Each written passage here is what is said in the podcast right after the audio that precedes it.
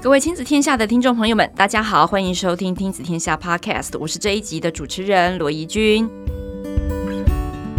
今天我们要探讨的主题，其实，诶，我觉得蛮特别的。既然呢，校园霸凌的主题是大家都一直非常关心的，但是很多时候我们都在探讨，怎么样不要让自己的孩子受到霸凌，怎么样不要在学校产生霸凌。不过有的时候啊，我们竟然不知不觉自己有可能是那个小小的加害者。哎，怎么说呢？有的时候善意的开玩笑，不小心就会变成了一种小小的微歧今天我们就是要来探讨这个校园里面的微歧视。其实有的时候微歧视不太注意的话，可能会引发成一个新闻事件。不知道大家还记不记得，在今年四月呢，有一所中部的高中学生，他们在园游会的文宣就用西环钠，哎，这三个很像化学元素的，呃，一个。产品的这个名称来作为他们宣传的文宣，但引起了校园极大的风波。后来甚至造成校园里面呢，原住民同学以及呃一般的同学之间的一个对立，在社群网络上面造成极大的轰动。那么像这样子的一个微微歧视，就是今天我们要讨论的主题。今天很荣幸可以邀请到至善社会福利基金会洪志杰执行长，以及第一届校园族群友善奖的个人奖得主主纪宏伟老师，那么至善社会福利基金会呢，其实是长期关注在偏乡哦，从零岁一直陪伴着孩子长大，一直到他的中学。那现在也举办了我们校园族群友善奖，为什么要办这个奖？以及它跟我们今天的主题有什么样的关系呢？我们请今天的主讲人洪志杰执行长来跟大家打声招呼。哎，怡君好，呃，季老师好，各位听众大家好。好，当然也要请我们第一届的得主花莲女中的季老师来跟我们大家打声招呼。主持人早，执行长早，各位听众大家早安。好，大家早安。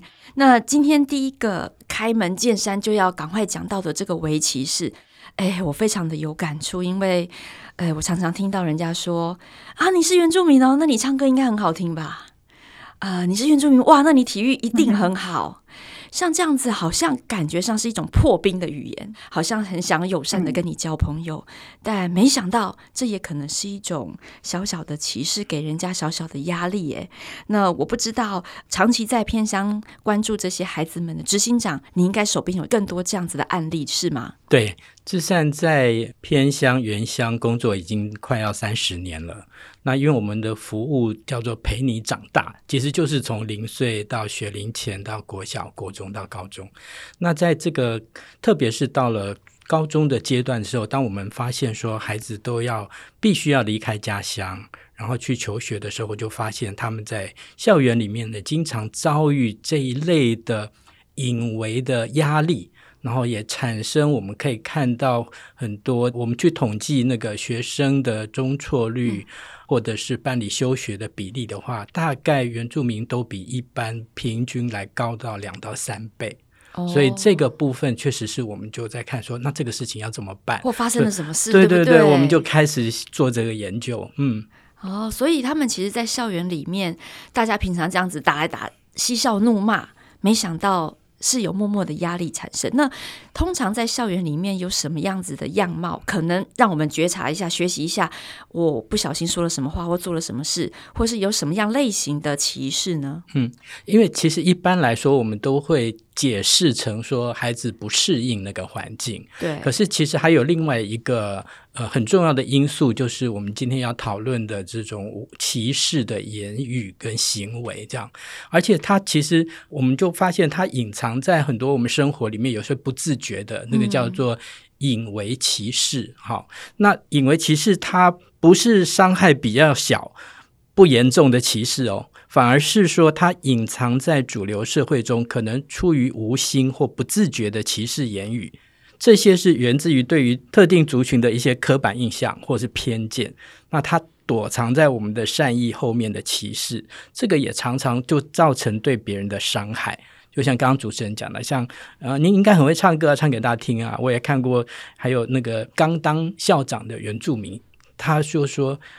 哎，原住民很会喝酒，那等一下长官敬酒就交给你吧。哇，其实没想到他长大成为校长了，都会有，就是他都存在我们生活里面这样子。好，那所以呃，我们就在想说这件事情要怎么样去呃改善啊？要怎么样透过跟家长跟老师的努力哈，还有同学的觉察呢？我们是不是可以改善这件事情？嗯。嗯那季老师在呃您的校园里面啊，应该有的时候如果听到了这样子的玩笑，哎，不晓得身为一个老师，嗯、我们应该要怎么样去面对呢？嗯、呃，如果是在大的课堂当中，嗯，呃，同学们有这样子开玩笑的话，其实我们原住民同学他们很有智慧啦，他们都会用各样的方法来解除这样子的一个尴尬，就是原住民同学他们自己会开玩笑开回去。对，就是说他们很幽默的。呃、对，就是不过要看那个班级的气氛。对，嗯、就是说如果那个班级如果他是原住民同学比较多，他们智力比较庞大的话，他们就会允许这个自己开玩笑幽默回去。可是如果是原住民同学人数比较少，势单力孤的话。他可能就会选择保持安静，保持沉默。就是不知道听众在听我这样描述，会不会感受到有一个紧张的气氛？就是其实原住民同学他在班级上课的时候，他有时候要就是冷不防同学会开一个正向或是负向的跟原住民有关的玩笑，那他们随时要应战。他可以选择开玩笑开回去，对，他有时候随时都要接招，对不对？嗯、或者是说，对，随时接招。你有时候会蛮心疼，因为有时候我们在网络社群看到一些分享影片，你会发现他们那个幽默哈，嗯、好像你以为他是天生而来的，嗯、但殊不知他可能是已经接招几百次之后的，嗯、已经养成了该怎么回应的那个 QA 训练。对，就其实是心疼的啦，这样。是，那我们学校里面会有一个原住民的社群，我们甚至有在我们的团体里面讨论，如果下次遇到这样的状况，我们要如何接招？我们要怎么反应？我们有一百种反应的方法。好。可是这个大概不可能在，不可能在正常的平均分布各族群都有的汉族群比较主流的班级当中讨论。我们会有自己的秘密基地，那在这个秘密基地里面，我们会。讨论我们要怎么样因应这样的状况，对，是。那不过，因为我自己也有一些朋友，他是属于在都市里面的原住民哦。那除了刚刚大家的一些刻板印象啊，比如说体育很好啊，跑步很厉害啊，很会喝酒，很会唱歌，嗯。哎，好像还是会有一些其他在制度面上或者在组织上面给他们一些不是他们所选择的，比如说他有加分的一个奖励机制。这个部分我们请执行长来跟我们分享一下，这会不会是也是他们另外一种不能承受之重？我们在针对原住民在校园的呃歧视的研究，我们大概有观察到有几个类型哈，经常在校园里面出现。一个就是我们刚刚讲的，因为刻板印象或是偏见呢。产生的一些言语上的一些不适当，那另外还有一类呢，就是呃，像因为制度造成的歧视啊，例如说是加分制度，特别是在像学业比较竞争的学校里面啊，那好学生之间呢又特别计较分数的时候，加分呢就会变成一个大家很关注，觉得说这产生一些不平等，那孩子不适应的情绪。另外还有一类是像有一类是属于组织的歧视。就是可能是来自于呃师长对于原住民的孩子有一些刻板印象，就觉得啊你们比较脏啊，比较乱啊，比较吵啊，所以就会有一些场地就不给他用啊，就觉得说啊这个就就不要给他，不要开放，不然的话弄得很乱，我就不好处理这样，所以就是这种有一点属于组织产生的歧视。嗯，那另外第四种比较特别，是属于族群内部的歧视，就是说原住民歧视原住民。就觉得哎，你不像原住民，你跟我不一样这样子。嗯，那这个特别也发生在很多都会原住民回乡的时候，也会产生这种事情。他就自己又觉得格格不入，所以有这几类常见的歧视了。对，嗯，有哎、欸，这个我真的也感同身受，因为 我的的朋友他其实算是个性比较内向一点，嗯、结果没有想到他常常就会听到他的。族人们就会说啊，我们原住民不是这样子的啦，我们我们要很活泼，就是他会觉得说他们都是很呃乐观幽默。啊，怎么你这么安静？嗯、这或许可能也是他的一种压力吧。啊，对啊，所以其实造成就是说对这种个人的生活的压力，这个也是我们就看到说很多青少年在这段时间也因为这些压力呢，也有国外已经有很多这个研究了，那让他不适应，然后去影响到他后来的发展跟成就。不管是学业上的啊，或者说他要去呃跟主流社会去互动的这些东西，有时候会让孩子比较畏缩，他会不能够充分的好去做展现他的才能这样子。嗯、对，嗯、因为我们都知道嘛，孩子在青少年的时候是最注重同才关系的。那人际关系的好或坏，其实取决于他自信心跟自我意识的建立。所以，如果在这一块非常困难，遭受到一些压力的话，的确会影响到其他全方位的发展。在这个部分，季老师在校园里面应该会有很多观察，对不对？是啊，就是很想要回应刚刚执行长和主持人提到，就是制度性的歧视。嗯，就是嗯、呃，最常提到的，尤其像。我们升学竞争比较激烈的校园当中，分分都要计较嘛。对，差两分就差一个大学，然后同学们就是补习好几万才能多个几分之类的，所以就是我们常会因为加分制度而产生彼此之间比较，或是觉得不开心。嗯，那这个是老实说，是我们制度上在这个社会福利或是升学制度的呃优惠的。福利输送的过程里面啊，其实真的造成学生的伤害。哦，我是六十年次的嘛，我们那个年代呃，原住民是加分，嗯，就是呃，如果你考一百分，你可能就可以加成一百三十分，那是我们那个古代的时候了。现在这个年代已经不一样了，现在是外加制度，嗯，就外加的名额，是，就是说呃，原住民的人口占全国的百分之二。所以所有的加分都是原住民自己跟原住民比，然后只有百分之二的名额。例如说，台大医科有一百个名额，它只有两个原住民外加名额是原住民可以用的。它这是用人口的比例来算的。那它加分之后呢？我们那个台大不是说一点三五吗？是，就是它加分之后也不能跟平地生比哦，它是原住民跟原住民生比。嗯。然后还要通过主语认证才可以加这个分，它是层层关卡。不过就是很想跟主持人和各位听众分享是，原住民自己通过主语认证以后加乘以一点三五，而且是原住民自己跟原住民比。各位看官呐、啊，你们觉得有加到分吗？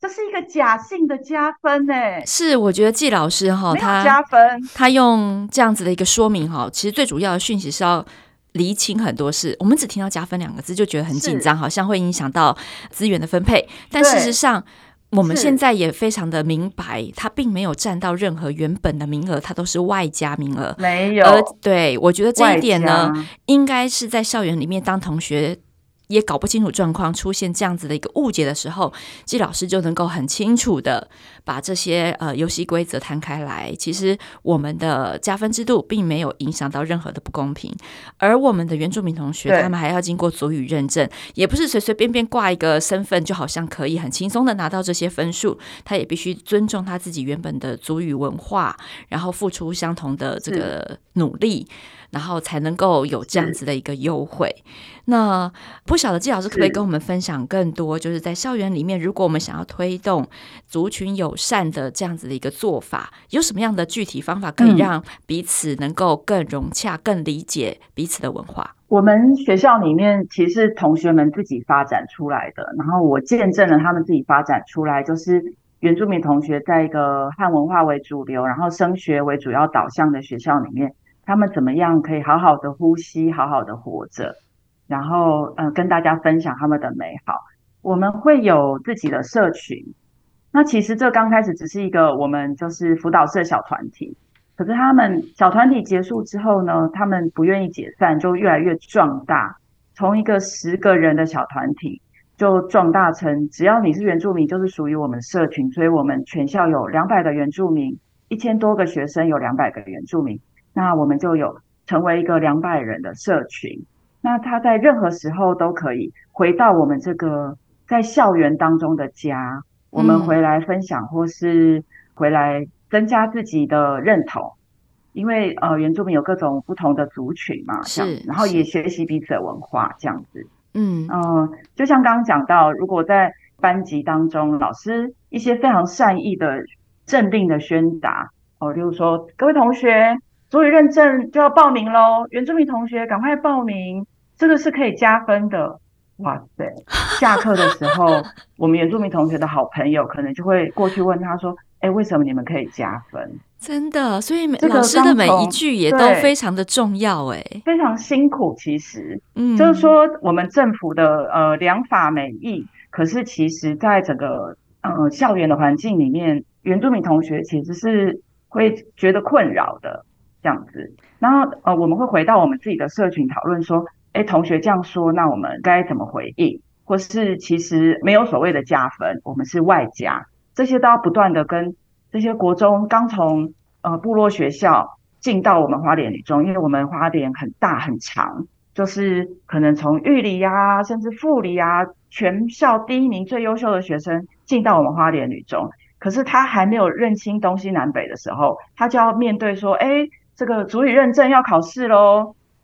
可以加分哦，这种其实是听起来非常中性的话语，可是其实为他来讲却是不晓得要怎么样。他我要站出去吗？老师，我可以参加这个认证。就是其实老师是非常善意的，可是为同学来讲，就他就是一个。这个制度上面真的造成同学的困扰。是，那接下来想要请问一下执行长，嗯、因为执行长应该也是有搜集长期在田野观察到这样子的情况，所以我们推动了第一届的校园友善族群奖。这个族群奖会一直不断的办下去，想请执行长跟我们分享一下为什么要做这件事。哦，我要先谢谢纪老师啊，花那么多时间啊，就是去跟同学成立社团，然后支援体系，这个确实就是我们后来研究的结果，就认为说孩子需要这样子的一个支持系统，嗯，去协助他度过他这个少年时期哈，在校园里面的这些压力。那而且针对这个制度上的产生的一些误解，哈，那也需要很有敏感度的去处理。所以我相信季老师本身压力应该也很大。那但是在这个过程里面，我们就看说，可是你看，像季老师这么用心，哈，他愿意为原住民或者校园里面少数族群的孩子去多付出一点关心的这样子的老师呢，我们就觉得是很值得介绍给大家的典范。那这样子的事情，我要怎么样去呃，让更多的学校校园跟老师呢，能够去创造一个更友善的一个学习环境？然后，对于去接纳那些呃从呃大家可能觉得比较陌生的文化来的孩子或是同学，那怎么样让他可以顺利的去一方面适应哈，一方面呢也能够去完成有效的互动啊？我觉得这个事情就是变成我们就在想说，那可能要用一个奖项来鼓励大家好，嗯、那我们就等于说开始。嗯，我们先是邀请了一些长期在做这些呃族群研究的学者、专家、老师呢，先来，然后我们后来就觉得说，可是谁做的最好哈？我们不要用比赛的，是 又是另外一种竞争，对，又来了，这样压力好大哈。我们就说我们要用推荐的。好，很像总统教育讲的那个概念啊、嗯，就是说谁做得好，我们就推荐。那推荐就是这些都是好的典范。然后接下来我们就要推荐做得好的，主要是让大家来分享做成功经验。是，然后那这些经验，如果老师有心，当他观察到他的孩子有这种压力，不知道怎么办的时候呢，会有一些前辈。啊，有一些有经验的老师可以分享他们的做法啊，怎么样在校园去处理这个问题呢？那可以让孩子顺利度过他在校园的这个阶段啊，让孩子有更好的发展。所以这个大概就是我们的动机了。嗯，的确，因为现在如果说真的可以接触到大量原民学校比较多比例的，呃，可能真的也都是在台湾的东西南北。可是大量哈，就因为季老师这个，就是他很明显，他一定会碰到。对，还有很多是微量的，那个怎么办？那不是压力更大？是，而且当他知道至善有这样子的一个典范，嗯，分享出来的时候，嗯、也许反而可以鼓舞了。这些在不同角落，他有这样的敏感度，但是又还没有鼓起勇气到要去做些什么的老师们，可能也因为这个奖项有了更具体的做法，让他少伤点脑筋。是啊，所以阿基老师要多分享一下你的经验谈。好哦，老师，那如果那除了这样子的一个社群支持系统，大家用集体智慧来帮忙解决彼此的困扰，哈、嗯，那还有没有其他更正向的做法？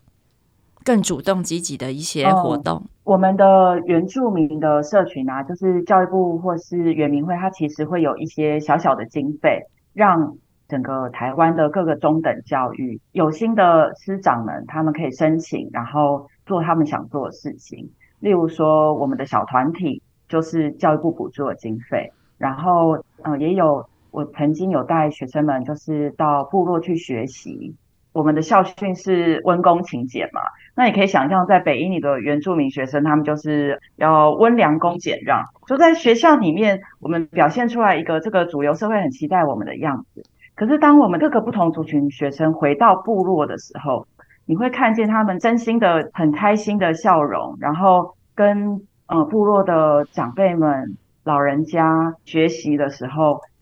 呃，就是说，其实。我们好不容易在学校里面可能争取到两个整天，让同学们可以离开国文、英文、数学、社会、自然，而进入到原住民的国文、英文、社会、自然。嗯，就是你会看见他们就是绽放的那个非常快乐而且自然的笑容。就是当我们回到我们母文化当中，我们就有力量抵抗在生活当中的伪歧视。就是我们有没有办法制度性的提供学生，嗯、呃，可以很自由的、很自然的回到自己的文化当中。老实说，就是我们两天的公假出去，或一天的公假出去，为有些原住民的同学和家长来讲，他们也要牺牲正正课的时间，呃，去参加。那这是一个，就是国家呃也有给我们一些经费，让我们可以做一些文化方面的学习。那另外就是现在是一零八课纲嘛。大家都呃很热烈的讨论。其实一零八课纲里面有一个很重要的观念，叫做自主学习，就是每一个高中生他们可以针对他们自己喜欢的主题去探索。那我很想分享一下这个经验，不晓得时间够不够，就是我尽量很快的讲完。就是曾经在我们学校里面有一个资优班的学生，资优班竞争更激烈嘛，嗯，然后老师们在上课的时候，我不小心有提到。呃，某一年有一个学姐，她考上台大某系，然后的几分，然后全班哗然，就是我们普通班可能还不会这么快反应，可是因为自由班实在太聪慧了，所以他们有意识到说，这个分数比他应该上的分数低一些，然后就全班哗然说，哈，这样的分数怎么可以上台大？这样子，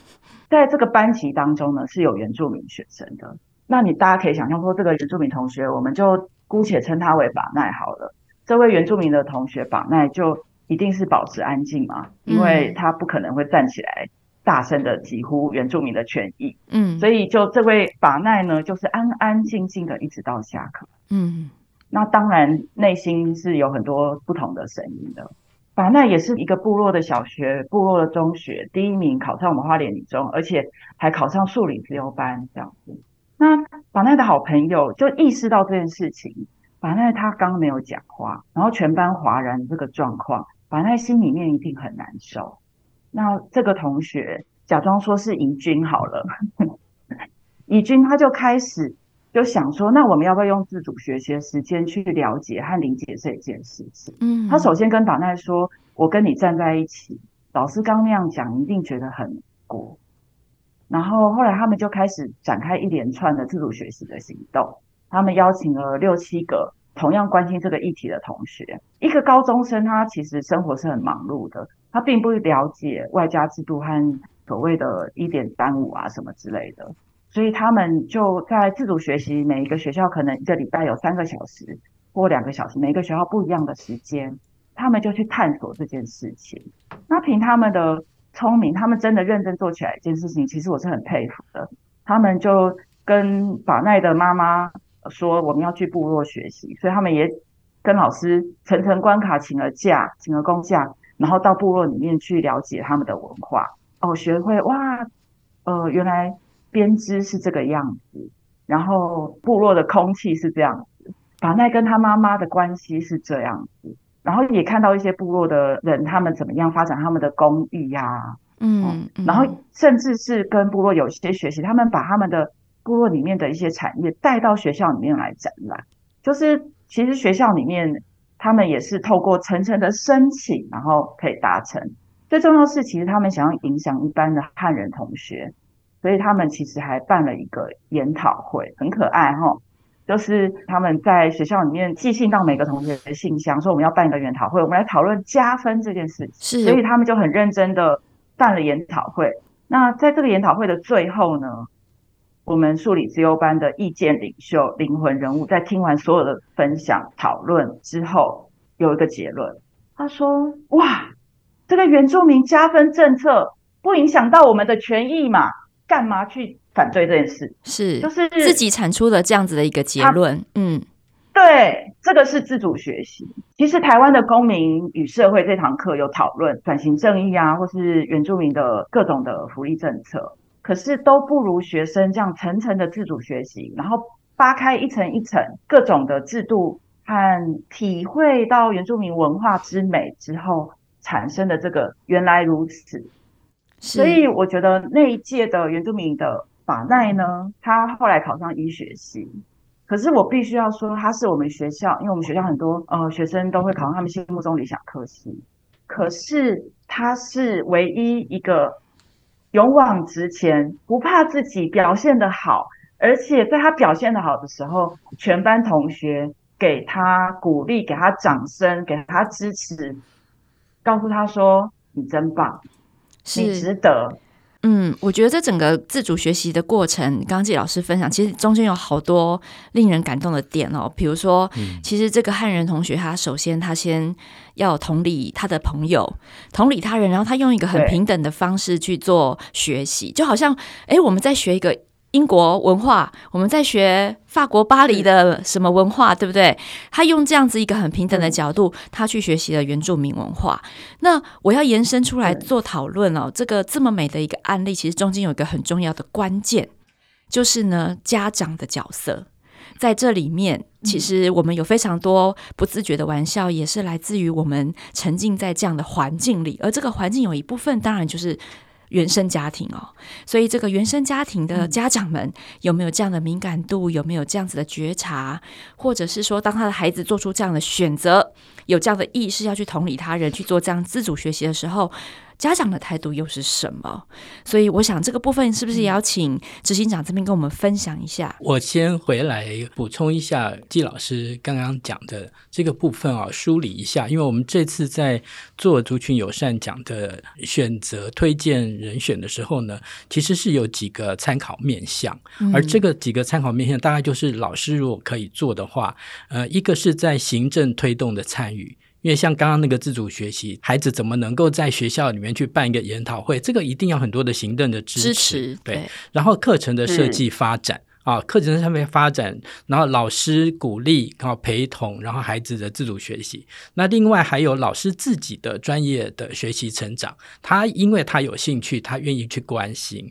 第四个是呃学生的辅导工作。就是像季老师这样，他很注意到孩子的心理的状况，然后做这些同理、跟支持、跟陪伴，然后再来一个就是社区参与。这个整个案子呢，就连他整个社区都卷进来了嘛。对啊，要教编织啊。对啊，他要回到家乡，然后把这些活动带到学校里面来，这样。所以整个有这样子的层层的一个参与的面向。那我们是从这些面向去观察，说，哎，老师或者老师也可以思考说，在这个校园体系。里面，他可以怎么样去用力，让这个环境更友善，对学生更好，这样子。那当然，在学校里面，嗯，老师的投入是重要的，那家长也是很重要，因为很多的一些刻板印象，可能就是来自于家长本身不自觉传递出来的。那这个加分的事情，可能家长就讲了，然后小朋友。就听到了，然后他就没有知不知其所以然，对，他就没有办法去解释，然后甚至就接受了这样影响以后，他就带到学校来，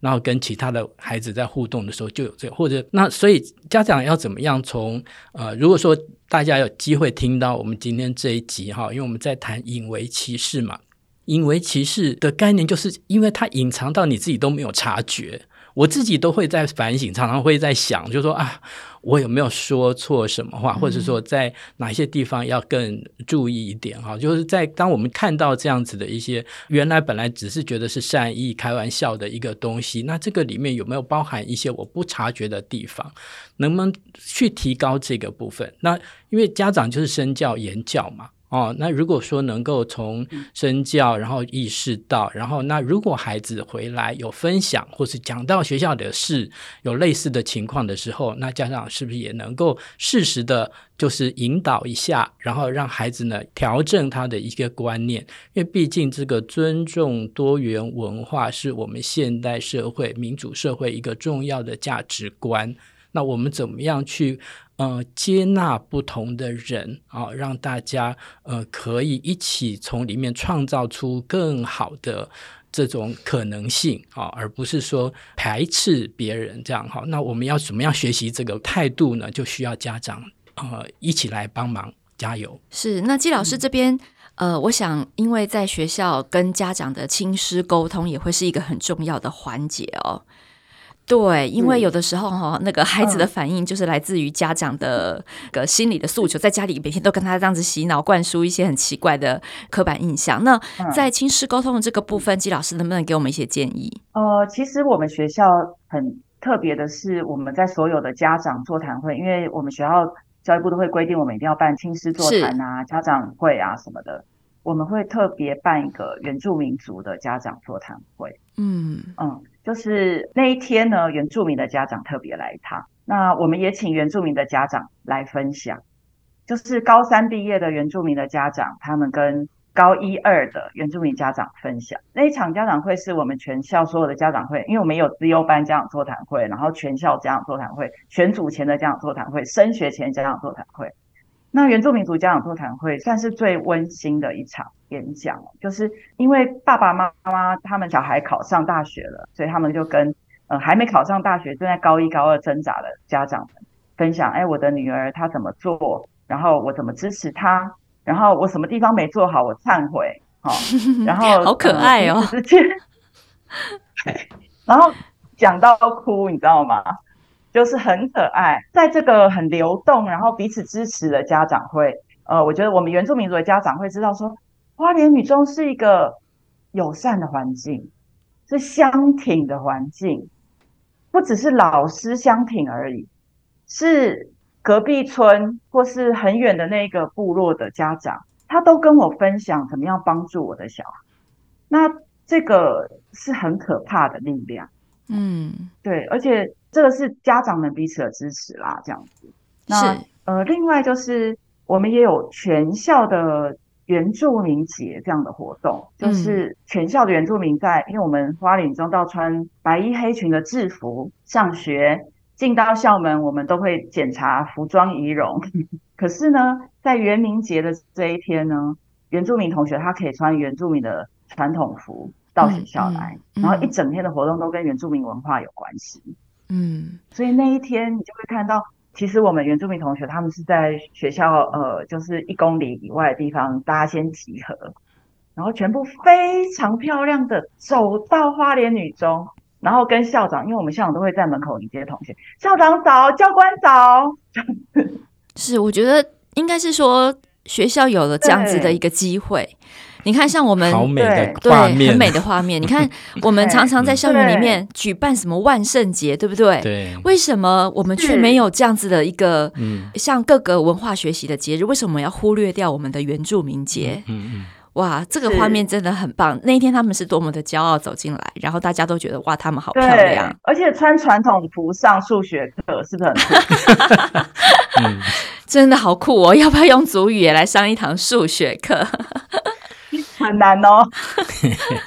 是，所以这个校园族群友善奖，我觉得这个奖的意义真的不是要去比较竞争，嗯，而是说，呃，怎么样在原本的制度里面，不是要要求老师再多做很多很多事情哦，而是在他原本的架构里面，我们重新的摘掉那个不自觉的刻板印象的眼镜，然后呢，真是只要很平等的对待原住民，其实那就是一个很友善的过程了。对，就是对真正的尊重，它不是忍耐。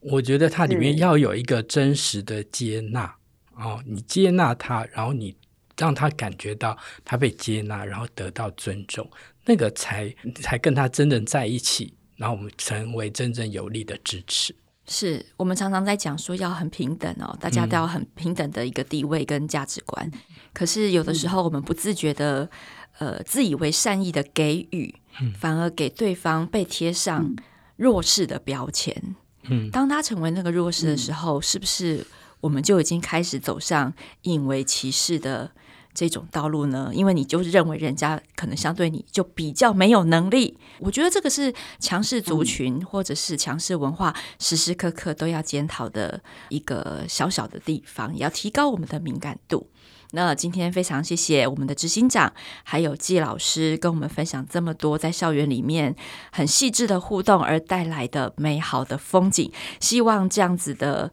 各种做法，可以借由至善所举办的校园族群友善奖，能够推广到更多的地方去。谢谢执行长，也谢谢季老师，我们下次再见，拜拜。谢谢怡君，谢谢季老师。